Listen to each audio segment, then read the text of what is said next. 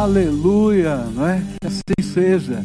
Você pode sentar-se, querido, você que está aqui conosco, você que está participando pela TV, pela internet, pelo rádio.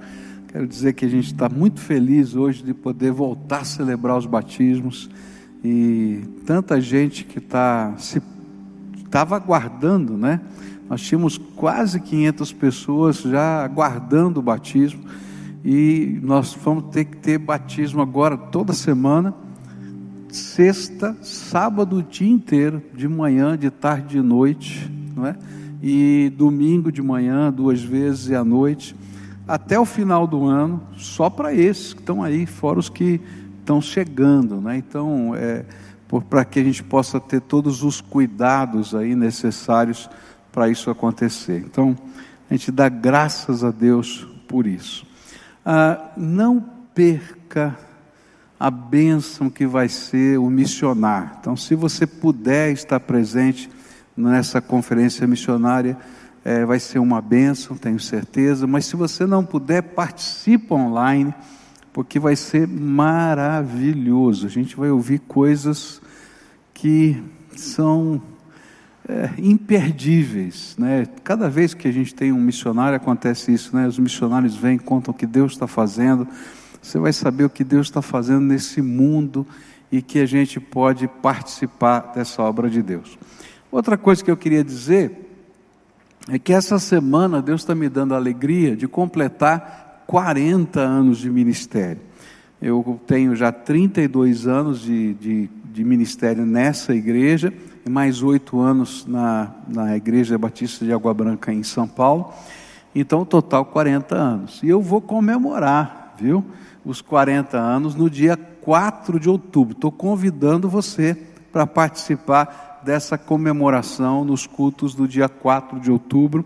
Aqueles que puderem estar conosco, né, por causa dessa situação toda da pandemia, vai ser uma grande alegria para mim poder glorificar a Deus, bem dizer o nome do Senhor por esse tempo que Ele está me dando de privilégio de ser pastor. Um dia me perguntaram, né, um, foi um garoto né, que me perguntou, é, pastor, o que, é que o senhor seria se não fosse pastor? E eu fiquei pensando, pensando, eu falei, sabe, eu acho que eu não sei, porque eu não presto para mais nada a não ser ser pastor. Essa é a minha, a minha percepção. Essa é meu, minha vocação, é o meu sentimento, a minha alegria. Então, poder comemorar isso é um tempo de gratidão a Deus por esse tempo que Ele me dá de privilégio de fazer parte do projeto dele. Queria convidar você para estudar a palavra de Deus em Jeremias, capítulo 18, a partir dos versos de 1 a 12. Jeremias, capítulo 18, a partir dos versos de 1 a 12, onde a Bíblia diz assim: O Senhor deu outra mensagem a Jeremias: Desça até a casa do oleiro e eu lhe falarei ali. Fui à casa do oleiro e o encontrei trabalhando na roda. Mas o vaso de barro que ele estava fazendo não saiu como desejava. Por isso, ele amassou o barro e começou novamente. E então o Senhor me deu esta mensagem: Ó Israel, acaso não posso fazer como vocês, com vocês, o mesmo que o oleiro fez com o barro? Como o barro está nas mãos do oleiro, vocês estão em minhas mãos. Se eu anunciar que uma nação ou reino será arrancada, derrubado ou destruído, mas essa nação abandonar seus maus caminhos, não a destruirei como havia planejado. E se eu anunciar que plantarei e edificarei uma nação ou reino, mas essa nação praticar um mal e não quiser me obedecer, não a abençoarei como havia declarado. Portanto, Jeremias, vá e proclame a todo o povo de Judá e aos habitantes de Jerusalém Assim diz o Senhor: planejo calamidade para vocês e não o bem. Por isso, cada um abandone seus maus caminhos e faça o que é certo. Não perca o seu tempo, o povo respondeu. Continuaremos a viver como quisermos e a seguir os desejos teimosos do nosso coração perverso. Pai querido, em nome de Jesus, que nos apresentamos a Ti. E eu quero te pedir, vem com o Teu Espírito Santo, vem, Senhor, com a Tua graça, e agora visita-nos, não apenas nos dá entendimento, mas aplica a Tua palavra ao nosso coração, de tal maneira que tenhamos a, não somente a compreensão, mas a certeza daquilo que o Senhor está falando conosco. Fala conosco, Pai, aquilo que oramos em nome de Jesus. Amém e amém. Talvez essa seja uma das parábolas mais ricas de significado do Antigo Testamento, e talvez o trecho mais conhecido do profeta Jeremias. E essa parábola, ela ilustra é, com beleza e muita praticidade é, que nós somos barro nas mãos do grande oleiro que é Deus, o Todo-Poderoso. Esse é um ensino básico dessa parábola. E ela foi dada como um ato profético. O que é um ato profético? É quando Deus queria que o profeta fizesse alguma coisa que transformasse a mensagem que ele estava dando num exemplo prático. Então, você vai encontrar vários atos proféticos é, nos profetas do Antigo Testamento, onde eles pé, quebram alguma coisa, eles pisam nas uvas, e, e esses atos eles são ilustrações da mensagem. E esse ato profético foi, olha, vá à casa do oleiro, tá? Eu não sei se você já viu alguém fazendo um vaso de barro. Então, se puder colocar para mim agora uh, aquela foto que eu, que eu coloquei aí no sermão, isso, olha lá. Então você tem uma roda, essa parte de cima, com os pés. Você roda, não é? A parte de baixo. E com as mãos, com o toque das mãos nesse barro, você vai dando forma a um vaso, uma vasilha e assim por, por diante. Essa é a arte da cerâmica, não é? Que eles vão trabalhando assim. Deus mandou então o profeta ir numa casa onde as pessoas trabalhavam com com o barro para fazer cerâmica. E ele disse assim: Ó, lá eu vou te dar uma mensagem. E aí então Deus começou a falar essa mensagem. Na verdade, esse ato profético, ele foi uma ilustração de um sermão que Deus estava dando para Jeremias, de, um, de uma profecia que Deus estava dando para Jeremias, que começa no capítulo 11 e termina no capítulo 20. Então, se você quiser depois estudar na sua casa, para entender o contexto todo, começa no capítulo 11 e vai até o capítulo 20. E no meio desse sermão tem uma ilustração, que é a casa do oleiro. E nosso objetivo hoje é tentar entender quais são as lições básicas que o Senhor queria ensinar com essa ilustração da casa do oleiro. A primeira lição, como eu falei, é todos nós somos barro na mão do oleiro. Verso 6 diz assim: Como o barro está nas mãos do oleiro, vocês estão em minhas mãos. Pode parecer uma coisa tão, tão simples, né? Todos nós estamos na mão de Deus, é isso que está falando, né? Parece uma coisa tão simples, mas na prática, há muitas pessoas que não creem e que não aceitam essa realidade, porque talvez não acreditem em Deus. Mas existem alguns que creem em Deus, mas que acreditam que Deus está tão ocupado lá no céu, fazendo as suas tarefas, e a gente vivendo aqui a nossa vidinha aqui na terra, que Ele não interfere dessa maneira na nossa vida, que Ele criou as leis do universo e a gente segue aí essas leis do universo. E para eles, então, essa mensagem que a gente está na mão de Deus, no sentido tão prático e tão, tão pessoal, não parece ter significado. Alguns até acreditam que podem estar na mão de Deus, mas que isso é um ato, assim, talvez extraordinário. Mas o que a Bíblia está falando é justamente o contrário um dos elementos básicos da fé cristã, um dos, elementos básicos da nossa nosso andar com Deus é que nós entendamos que Deus tem todo o direito de trabalhar na nossa vida. E é isso que a Bíblia está falando. Isso é um direito de Deus de criação. E é interessante que Deus vai usar exatamente o barro. Lá em Gênesis vai dizer que Deus pegou, fez um boneco de barro, soprou o sopro da vida nas narinas do boneco e o homem foi criado dessa maneira. E desde o começo, essa ilustração do barro nas mãos de Deus está conectada com a nossa vida e com, com Deus. E o que a Bíblia está dizendo é que Ele é o dono da nossa existência e que sem Ele nada somos e nada podemos fazer, nem existir, nem nada. Talvez seja por isso que o apóstolo Paulo, pensando, eu creio, nesse texto, escreveu em Romanos 9, versículos 20 e 21 o seguinte: Ora, quem é você, mero ser humano, para discutir com Deus? Acaso o objeto criado pode dizer àquele que o criou: Por que você me fez assim?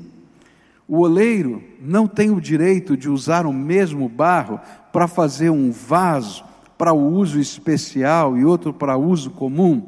E a ideia do apóstolo Paulo, né, às vezes gosto de ficar é, ilustrando, vendo as cenas na minha mente, é assim um vaso né, de barro que está na mão do oleiro, dizendo: por que, que o senhor colocou esse biquinho aí? Não gostei do biquinho, faz mais fino. Não é? Ou então, por que, que você fez gordinho desse jeito, mais, né, mais abaloado? Assim, e, e, o apóstolo está dizendo: será que o vaso tem direito, né? o objeto tem direito de dizer para o Criador que, o que ele vai fazer? E mais é interessante porque o Senhor colocou essa ilustração para falar com o povo de Judá, porque havia algumas razões muito especiais. A razão por que o Senhor usou essa ilustração era que eles haviam construído uma sociedade que se distanciava do projeto de Deus, que refletia as crenças e valores que talvez eles crescem que fossem os melhores para eles, mas que na verdade eram horríveis aos olhos de Deus. E não somente aos olhos de Deus, mas os próprios pagãos de outras nações conseguiam perceber que eles estavam construindo algo horroroso, mas eles mesmos não eram capazes de ver. Olha só o que diz Jeremias capítulo 18, versículos 13 e 16. Portanto, eu, o Senhor, digo: perguntem a todas as nações, por acaso já houve alguma coisa igual? Eles fizeram desta terra uma coisa horrorosa, que será desprezada para sempre e todos os que passarem ficarão espantados e balançarão a cabeça. E Deus está dizendo: olha, nem os pagãos conseguem acreditar no que vocês estão fazendo. É interessante isso porque isso não acontecia só com Judá, acontece, acontece com pessoas. Tem pessoas, por exemplo, que estão construindo um estilo de vida que não conseguem perceber a seus próprios olhos que esse estilo de vida é desgraça. E todo mundo que está à volta, não é, percebe e diz: não vai dar certo esse negócio. Só eles que não. E aí as coisas vão acontecendo, vai se demorando no tempo, e, e a gente vai com tristeza percebendo a desgraça que veio, simplesmente porque não querem ser barro na mão de Deus. E aí querem construir o seu próprio projeto, como se o barro pudesse dizer que forma vai ter. E aí a gente vai percebendo, não é, isso acontecendo na vida de tanta gente construindo desgraça. No Novo Testamento, Jesus contou uma parábola sobre esse assunto e ele falou sobre o filho pródigo, esse filho pródigo que tinha o seu projeto, e daí ele pede a herança adiantada do pai e vai seguir o projeto de vida dele e se perde naquele contexto. E a única esperança para ele é voltar para a casa do pai. E essa, na verdade, é a nossa única esperança: voltar às mãos do oleiro. Essa semana eu soube não é, de uma pessoa que há cerca de dois anos atrás a gente teve muita oportunidade de conversar. Ele estava seguindo um caminho que ia ser destruição da sua família, destruição de tudo. E, e a gente teve a oportunidade de conversar, de falar, de orientar. É, e havia temor do, de Deus no coração dessa pessoa, mas chegou um dado momento, aquela pessoa disse: Pastor, mas eu não quero, eu quero fazer isso. Tá bom, querido, você vai fazer, mas lembra, as consequências vão vir sobre a sua vida. E é, passou agora, passaram dois anos, e, e eu fiquei sabendo como está a vida dessa pessoa. Quanta coisa horrível tem acontecido. E é triste, é triste, porque apesar de todos os avisos, de todas as coisas, a pessoa não era capaz de perceber naquele momento. E assim tem muita gente dizendo: Eu não quero ser barro na mão do oleiro. Mas não dá para ser outra coisa. Eu me lembro de uma jovem que estava muito interessada no Evangelho e ela estava querendo de fato aprender da palavra de Deus, mas toda vez que na mensagem a gente falava que a pessoa tinha que entregar a sua vida a Jesus, e entregar a vida a Jesus é deixar Ele ser o dono da nossa vida, é deixar Ele construir o nosso presente, resolver o nosso passado e, e, e, reescrever e escrever junto conosco o nosso futuro, é deixar Ele no comando da vida, é deixar Ele interferir nos nossos negócios, enfim, a nossa vida inteira tem que estar na mão do Senhor. Isso é entregar a nossa vida a Jesus. E aí, quando a gente falava disso, isso mexia com ela e ela ficava com uma luta no coração. E um dia ela veio conversar comigo e disse: Pastor, eu, eu, eu amo a igreja, eu adoro a música, eu gosto das mensagens, mas quando o senhor fala de entregar a vida a Jesus é muito complicado. Eu falei: Por que, que é complicado? Porque eu quero resolver tudo da minha vida, eu não quero que Deus se meta na minha vida, não. E sabe, foi tão difícil para ela entender que não tem jeito. Ou a gente deixa Deus interferir na nossa vida, ou a gente está perdido, fora de contexto, fora de lugar. Por isso que Jesus veio, a Bíblia diz que ele veio buscar e salvar o que estava perdido. E, a, e o perdido é justamente isso. Você já perdeu uma caneta? Ela está fora do lugar. Aí você vai procurar a caneta, olha para um lado, olha para o outro e tal. E onde é que está a caneta? E você não consegue usar a caneta, porque a caneta está fora do seu lugar. Aí você encontra a caneta, ela vai para o lugar dela e você pode usá-la outra vez. É isso que o Senhor está fazendo. Fora das mãos de Deus nós estamos perdidos. E aí vem a segunda lição desse texto. E a segunda lição vai aparecer nos versículos 4, 5 e 6, onde diz assim: Mas o vaso de barro que ele estava fazendo não saiu como desejava. Por isso ele amassou o barro e começou novamente.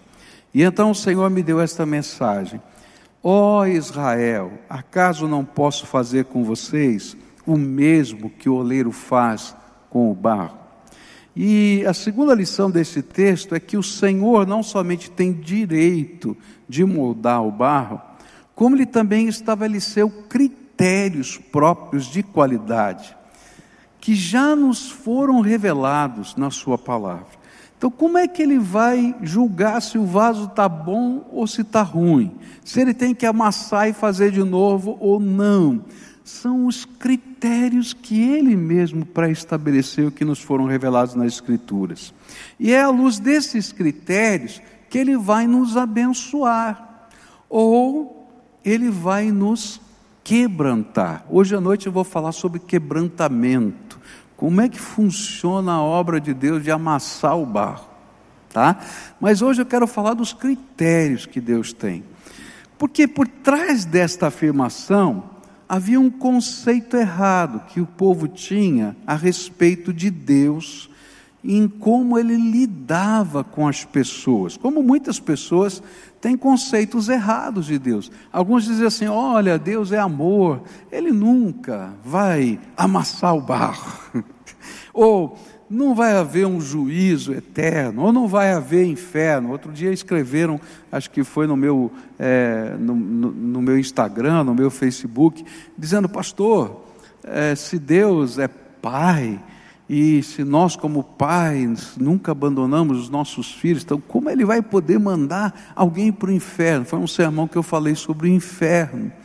E eu disse: olha, sabe, é verdade, tem muita gente que defende essa sua teoria, inclusive algumas religiões que defendem a sua teoria, que diz que não vai haver inferno, que vai haver apenas a extinção do ser humano, aquele que não vai ter a vida eterna, tá? Agora, o interessante é que nenhum dos textos da Bíblia falam sobre isso. Todos os textos da Bíblia pressupõem um juízo final e uma bênção eterna e uma condenação eterna. E são esses os textos que estão lá. E aí você vai construindo o seu o seu modo de pensar sobre Deus que não tem nada a ver com Deus. E esse povo fez a mesma coisa. Eles tinham alguns conceitos. Eles pensavam assim, isso está revelado nos capítulos 11 até 17. Nós somos o povo escolhido de Deus. Então, se nós somos o povo escolhido de Deus, nada vai tocá-los, porque Deus fez uma promessa e Ele tem que cumprir essa promessa, que nós somos abençoados. E aí nos capítulos 11 a 17, quando Deus está falando que Ele tem os seus próprios critérios, e que ele tem promessas que são condicionais, e é isso que essa, que essa parábola está dizendo. Eu, como como oleiro, se eu acho que não está bom, eu amasso o barro mesmo e vou fazer de novo. E se eu prometi para uma nação que eu vou abençoar e ela está em pecado, eu vou tirar a bênção. E se eu prometi que vou amaldiçoar e essa pessoa se arrepende, eu coloco a bênção. Assim eu vou fazer com vocês. E aí o que ele vai trabalhar são esses conceitos errados que estavam na mente do povo. E aí um dos conceitos errados que o povo tinha e que aparece nesses capítulos todos era que se eles orassem, o Senhor ia responder e o milagre ia acontecer. E então, o que Deus vai dizer é que oração sem compromisso com a transformação de Deus vira catástrofe. E ele estava dizendo: Olha, vocês estão construindo altares nas suas casas, estão queimando incenso, estão levantando clamor. Por quê? Porque havia um povo inimigo, os caldeus, que estavam chegando para invadir a terra. E eles estavam então preocupados com a desgraça. E eles estavam orando. E eles diziam: Não, nós já oramos, já fizemos jejum. Deus vai responder e alguma coisa tremenda vai acontecer. E Deus estava dizendo para eles: Não, porque vocês não se converteram e não mudaram o seu coração. Sabe, uma campanha de oração sem deixar Jesus ser o Senhor é imaginar que nós podemos controlar a Deus com a nossa liturgia. Quando eu estudei um pouquinho de sociologia, eu descobri que uma das primeiras expressões da realidade é aquilo que eles chamam na sociologia de fé mágica. Tá? O que é a fé mágica? É um conceito muito próximo de religião e magia. O que, que é magia? Eu faço determinadas coisas para controlar as circunstâncias. Eu controlo os elementos, e aí eu controlo através desses rituais o que vai acontecer. E tem muita gente vivendo um tipo de fé mágica. Então, se eu orar assim, se eu fizer a oração poderosa, se eu subir a escadaria de joelhos, se eu carregar a cruz dessa maneira, se eu fizer aquilo, se eu fizer aquilo outro, mas não mudam de vida, não deixam Jesus ser o Senhor da vida, não deixam Ele entrar nos seus negócios, não deixam Ele entrar na sua moral, não deixam Ele entrar no jeito que eles educam os seus filhos, não deixam Ele entrar na sua visão de valores. Então, oração ou liturgia sem transformação vira desgraça. Não funciona. Porque a verdadeira fé é entrega, é compromisso para que o oleiro molde a nossa vida. Não somos nós que moldamos Deus à nossa imagem, mas é Ele que nos molda, segundo a sua santidade, a imagem dele. Está entendendo? a diferença. Oração sem compromisso com a transformação não funciona. Segunda coisa que o Senhor falou nesse período de 11 a 17 ali, e que ele está refletindo nessa ilustração, é que profecia sem conversão não salva. O interessante é porque, diante dessa religiosidade, o povo procurava os profetas. Então, nós estamos orando, qual é a mensagem de Deus? Qual é a profecia? O que é que vai acontecer? Não é? É? eu me lembro de um culto, muitos anos atrás, que eu fui, em que terminou o culto, fez uma fila de gente, e aí as pessoas iam para falar com o profeta, e o profeta ia dizer: Olha, vai acontecer isso, você vai casar, não vai casar, vai fazer isso, enfim, né? E eu acho que era mais ou menos assim que estava acontecendo. E aí os profetas diziam as coisas que as pessoas queriam ouvir, e não as coisas que elas precisavam ouvir. E aí não havia conversão. Havia um profeta para o gosto de cada freguês. E aí, quando Jeremias começou a pregar essa mensagem, essa mensagem se tornou tremendamente indigesta. E as pessoas ficaram iradas com Jeremias. Olha só o que elas vão falar. Jeremias 18, verso 18. Aí o povo disse: Vamos dar um jeito de nos livrarmos de Jeremias, pois sempre haverá sacerdotes para nos ensinar sábios para nos dar conselhos e profetas para anunciar a mensagem de Deus, vamos fazer acusações contra ele e deixar de ouvir o que ele diz. Olha só, ele estava dizendo assim, gente, vamos dar um fim no Jeremias, seja matando, seja desacreditando, porque sempre vai ter um profeta que vai falar o que a gente quer. E quando eu estava lendo esse texto, eu fiquei pensando no Brasil, né?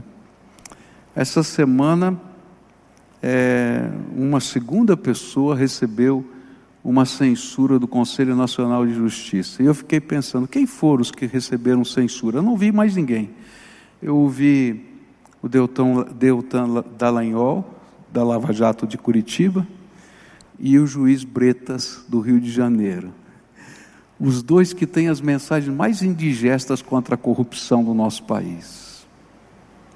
E aí vamos desacreditar essa gente. Mas não é só na política, no judiciário que acontecem essas coisas, não. Acontece também quando a gente não quer ouvir o Evangelho.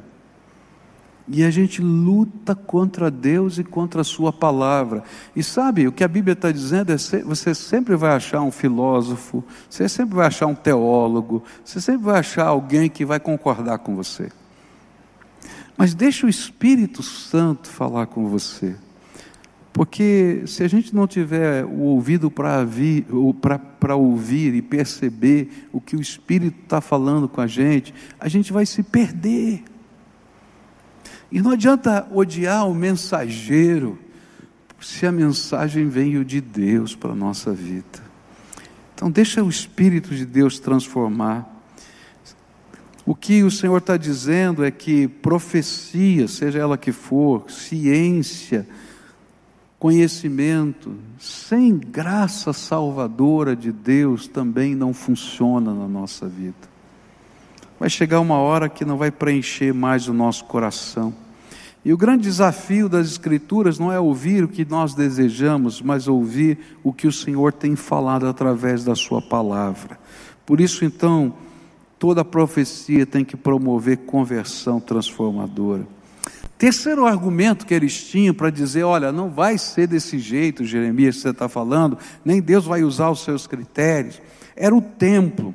E pacto, a aliança que estava guardada na arca, lá no templo. Lembra as tábuas da lei que estavam guardadas?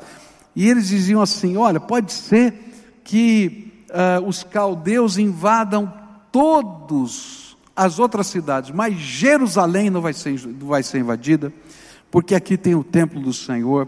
E se o sacerdote tocasse na arca do Senhor, mesmo sendo sacerdote, era fulminado, quanto mais esses pagãos que vão entrar nessa terra, vão tentar entrar na cidade de Jerusalém. E o sentimento deles era: se a gente tem o templo, isso nos basta. Mas, quando a gente lê o profeta Ezequiel, por exemplo, a gente vai descobrir que a glória do Senhor já tinha abandonado a cidade e já tinha abandonado o templo. Isso foi tão chocante para Ezequiel, ele disse: Não estou entendendo, por que, que a tua glória vai embora? E aí então o Senhor dá uma visão para Ezequiel e diz: Ezequiel, eu vou te mostrar por que, que eu estou indo embora. E ele então, no capítulo 8 de Ezequiel, toma Ezequiel, arrebata em espírito, ele tem uma visão, ele tem uma revelação, e ele começa a participar dessa visão, como se fosse um sonho, que você está dentro do sonho. E ele vai participando, ele vai até o templo, e o Senhor vai dizer para Ezequiel: Ezequiel, abre um buraco na parede do templo e ora no Santo dos Santos, no lugar sagrado. E quando então ele abre o buraco na parede, o texto da, das Escrituras diz o seguinte: E vi abominações inomináveis. Eu não consigo nem falar o que eu vi lá dentro. E aí o Senhor vai dizer para ele: está vendo? É por causa disso que eu estou indo embora. Sabe, não adianta a gente participar de uma igreja, a gente ter uma relíquia da, no, na nossa casa, ou a gente vir num templo, ou quem sabe ter o Salmo 91 aberto nas Escrituras, lá na, na, casa, na porta de entrada. Eu já vi muita gente que tem lá a Bíblia aberta no Salmo 91 e não sai de casa nem entra em casa sem passar a mão na Bíblia. O papel já está tudo assim, meio até meio borradinho. Mas, gente, não é o Salmo 91 que faz a diferença, é Jesus no coração da gente. É graça transformadora não é a nossa religiosidade. E sabe o triste dessa história é que quando os caldeus invadiram toda aquela terra, os babilônios invadiram toda aquela terra e destruíram a cidade de Jerusalém, milhares de pessoas morreram no pátio do templo por causa dessa crença. Mas não se converteram. Se você ler lá o versículo 12, que a gente terminou de ler, que foi a resposta do, do povo, diz assim: Não perca seu tempo, profeta. O povo respondeu: Continuaremos a viver como quisermos e a seguir os desejos teimosos do nosso coração perverso. Enquanto a gente não se deixar ser barro na mão do oleiro, a gente não vai conseguir perceber a graça abençoadora de Deus na nossa vida. A última coisa que esse povo vai lidar foi com o nacionalismo orgulhoso. Eles dizem: Nós somos judeus, nós temos uma história de vitórias, não há povo que nos vença. Só que eles não entendiam que todo nacionalismo orgulhoso e toda boa vontade, toda boa intenção, sem graça de Deus, não funciona quando a batalha é espiritual. O Senhor estava dizendo para eles: se vocês não se arrependerem, vai vir guerra sobre esse lugar, vai vir morte sobre esse lugar. Se vocês não estiverem dispostos a dar passos de fé, e me obedecer, vai vir desgraça. E aí perguntaram para Jeremias: como é que funciona? Primeira coisa, você vai ter que deixar os seus outros deuses. Porque ao mesmo tempo em que eles adoravam a Deus, eles adoravam a Baal, os senhores da terra, né? que eram os deuses locais. E hoje eu vejo muitas vezes os Baalins, que é o plural de Baal, né? Os Baalins, na vida de muita gente, que são os senhores da terra, da cultura de hoje, do jeito que a gente quer viver. Se a gente não estiver disposto a abrir mão desses senhores da cultura para Jesus ser o Senhor da nossa vida, não tem jeito. Mas sabe, Quando Jeremias falava sobre isso, ele diz: Mas tem uma coisa que vocês vão ter que transformar em ação prática. Qual é a coisa? Vocês vão se render aos babilônios e ninguém vai ser morto nessa terra, porque eu vou preservar tudo. E aí eles diziam: Como? Politicamente vai ser uma desgraça. Como a gente vai, depois de pregar todas essas mensagens que eu falei do templo, da, do orgulho, de tudo, a gente vai agora se render. Falei, é, porque se você não depor as suas armas de maneira que não haja mais volta, você sempre vai achar um caminho para voltar para onde estava antes. E acho interessante porque quando Eliseu foi chamado para o ministério e Elias lançou a capa sobre ele, e ele queria muito, atender aquele apelo. Sabe o que ele fez? Ele pegou as doze juntas de boi com que ele arava a terra dele, usou as cangas, os instrumentos para fazer uma fogueira e assou os bois em sacrifício de louvor a Deus e distribuiu a carne entre seus amigos. E sabe o que significava isso? É, não tem mais volta. Se eu quiser voltar à vida antiga, não tem como. Não tenho mais instrumento agrícola, não tenho mais nada.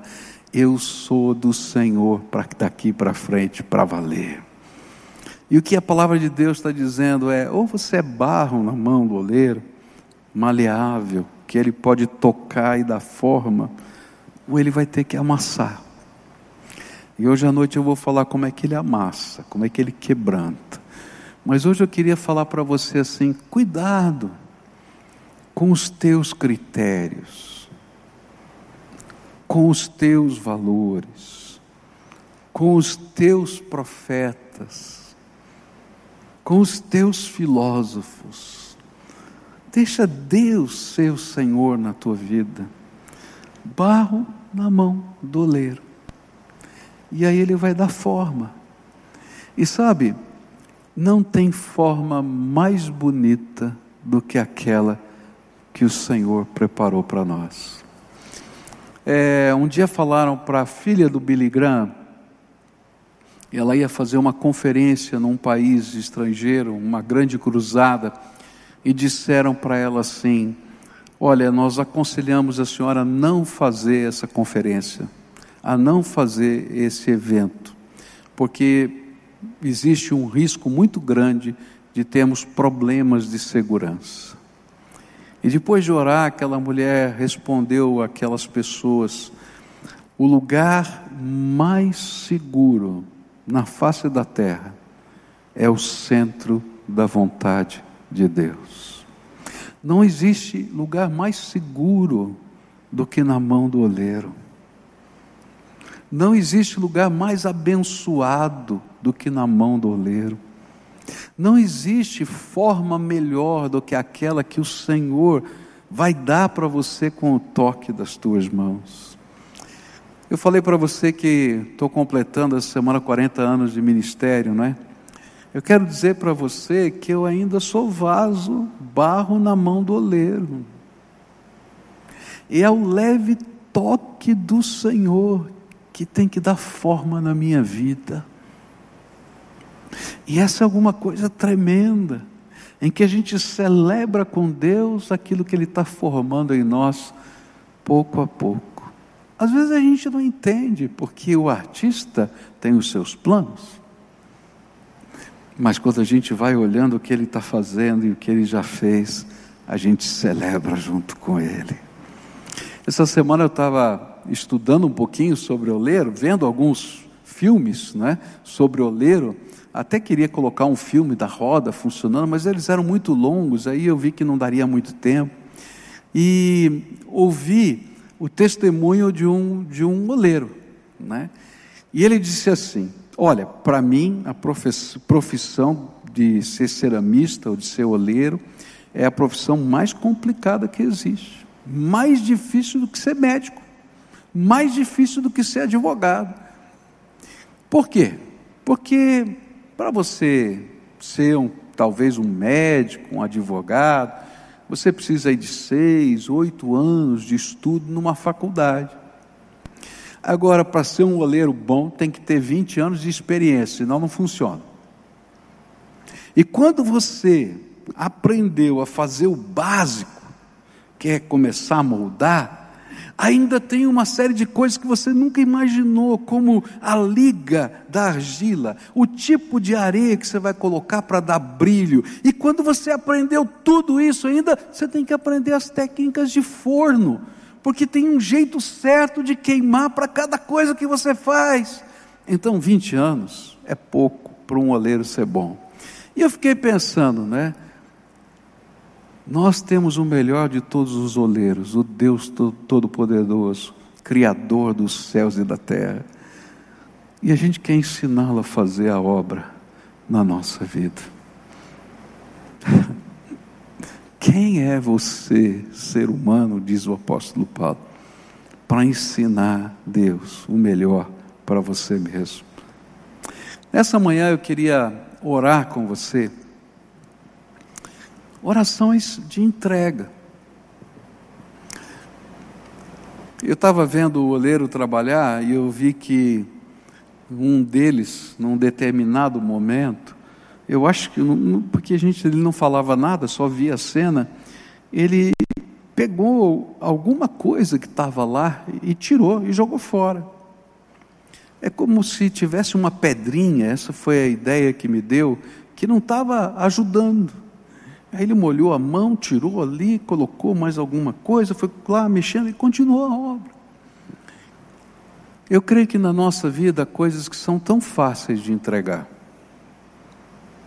mas tem algumas coisas que estão empedradas dentro de nós, e que a gente tem que ter a coragem de dizer: Senhor, está aqui a pedrinha, está aqui a rocha da dureza do meu coração, e hoje eu queria entregar isso ao Senhor e fazer entregas ao Senhor e deixar Ele mexer na vida.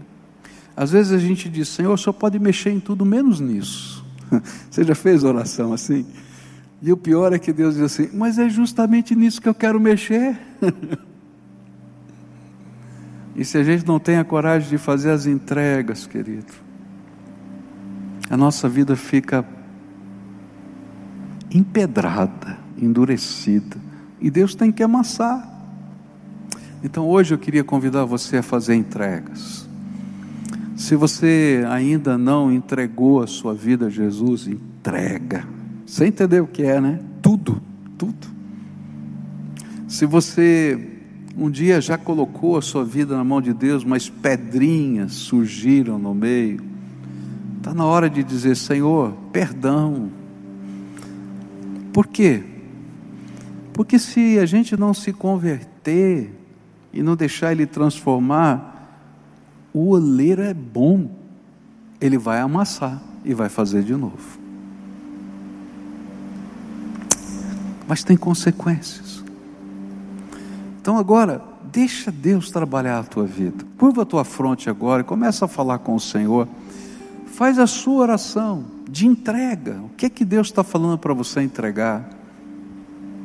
Se você está aí na sua casa, agora para tudo e faz a sua oração. O que, que o Espírito Santo falou com você? Está na hora de fazer uma entrega. Se você está dirigindo o seu carro agora, encosta o carro no meio-fio, para tudo e faz a sua oração, porque Deus é digno de uma resposta à palavra que Ele fala ao nosso coração. Senhor Jesus, tu conheces a oração do teu povo, tu sabes o que está acontecendo, e eu quero te pedir: vem agora com o teu Espírito Santo e toca e abençoa, e aquilo que os teus filhos estão oferecendo, recebe. Eu já aprendi na minha vida que aquilo que é tão difícil para a gente entregar, às vezes não é um mal, é simplesmente algo que nos apaixona. E eu aprendi na minha vida como o Senhor leva a sério isso. Então eu quero colocar, Senhor, nas mãos do Senhor, tanto o mal, para que o Senhor purifique, quanto aquilo que nos apaixona, a ponto de nos afastar do Senhor.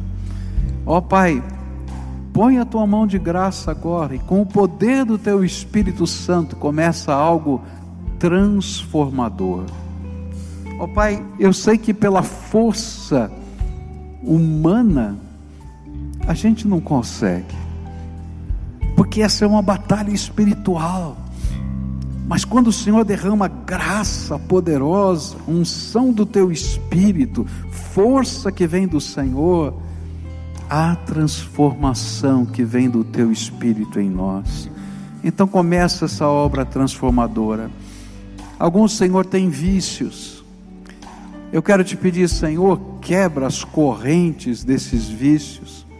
Alguns, Senhor, têm algemas de Satanás sobre a sua vida. E eu quero, Senhor, declarar no teu nome, porque o Senhor nos dá essa autorização, que toda algema de Satanás seja quebrada agora e destruída, e que há liberdade em nome de Jesus, porque o Senhor é bom e a sua misericórdia dura para sempre. Fica com os teus filhos agora e abençoa abençoa, que a intimidade com o Senhor seja algo tão tremendo, tão maravilhoso, tão abençoador, que eles possam sentir a alegria da salvação nos seus corações. É aquilo que eu oro em nome de Jesus. Amém e amém. Se você tomou alguma decisão, se você fez uma oração assim junto comigo, eu queria desafiar você a dar passos de fé, passos de compromisso. E normalmente, em tempos de não pandemia, eu chamo o povo que está aqui na igreja na frente. Mas não posso fazer porque ajuntaria povo aqui e isso não é saudável, tá?